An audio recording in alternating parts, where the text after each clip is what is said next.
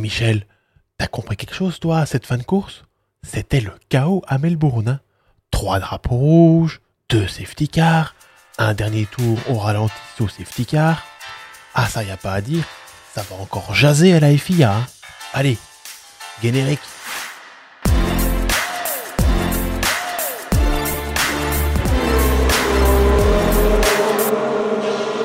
Salut à tous et bienvenue dans ce nouveau podcast de Bistro Francorchamps. Alors Bistro Francorchamps, c'est quoi? C'est le seul podcast qui va vous parler de Formule 1 et de charcuterie. Pour ce quatrième numéro, nous allons revenir sur une image, une image forte, sur l'image qui a marqué ce Grand Prix d'Australie.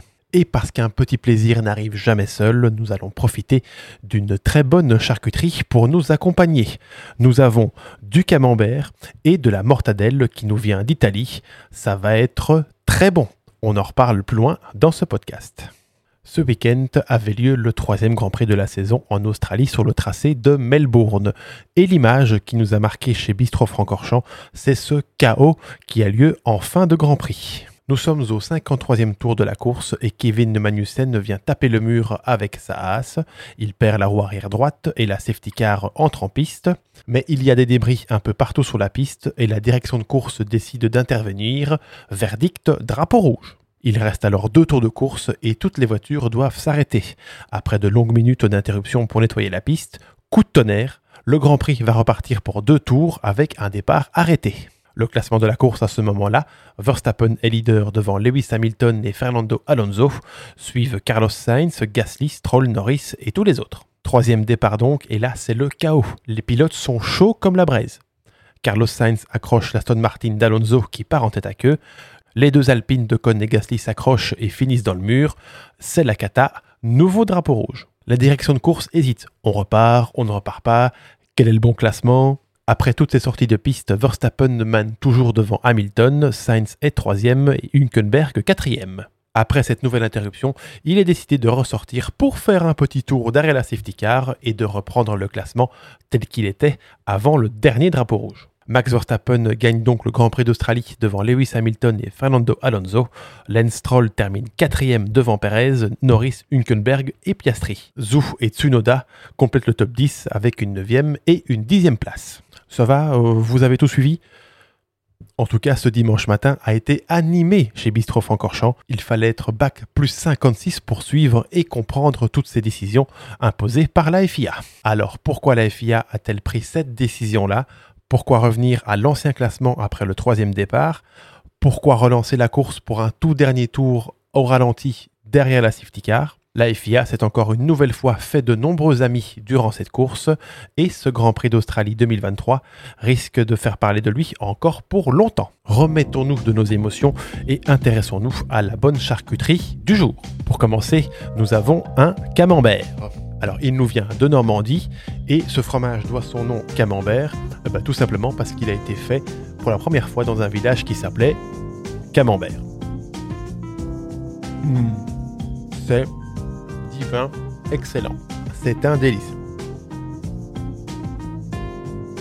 Ensuite, nous avons de la mortadelle. Je prends un petit bout. C'est une mortadelle qui nous vient d'une région d'Italie, la Lombardie ou l'Émilie-Romagne. On va goûter. Mmh. C'est divin. Alors, revenons à notre Grand Prix d'Australie. Max Verstappen s'impose et signe sa 37e victoire en Formule 1. Après un départ moyen, le pilote Red Bull a su rapidement doubler la Mercedes d'Hamilton et on ne l'a plus revu. Toutes les péripéties de ce Grand Prix ne l'ont même pas inquiété et sa première place n'a jamais été menacée. Derrière lui, 79 ans et 9 titres mondiaux à eux deux. Deuxième, Lewis Hamilton et sa Mercedes signent un très beau résultat à Melbourne. Hamilton était d'ailleurs très heureux à l'arrivée du Grand Prix et le pilote britannique estime qu'il n'est pas impossible d'aller titiller les Red Bull et pourquoi pas les battre pour la victoire dans les prochains mois. En tout cas, connaissant le Gugus, il va tout faire pour. Troisième donc, Fernando Alonso.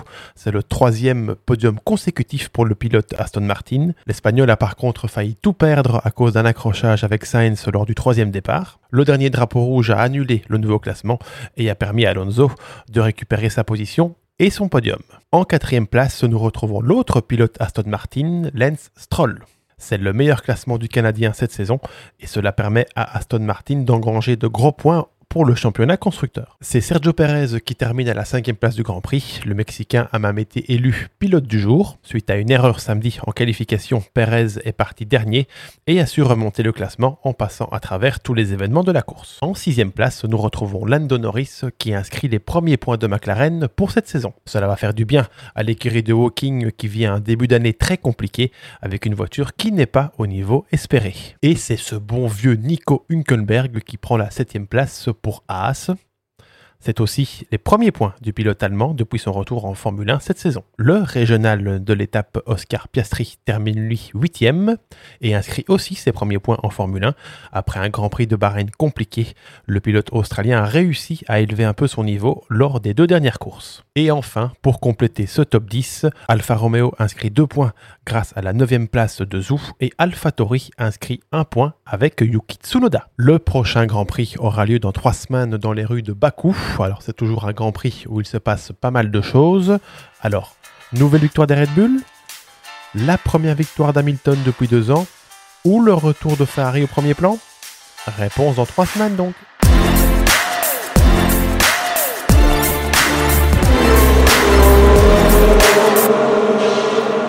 Voilà, voilà, c'est la fin de ce podcast Bistro Francorchamps numéro 4. N'hésitez pas à le liker, à le partager et nous dire dans les commentaires quelle a été votre image de ce Grand Prix d'Australie. Vous pouvez aussi écouter ce podcast sur Spotify ainsi que sur toutes les autres plateformes. Vous pouvez bien évidemment retrouver la vidéo sur YouTube et Bistro Francorchamps est aussi présent sur Instagram, sur Facebook et même sur TikTok. Allez, encore un petit bout de camembert pour la route et nous, on se retrouve très vite pour parler Formule 1 et charcuterie. Au revoir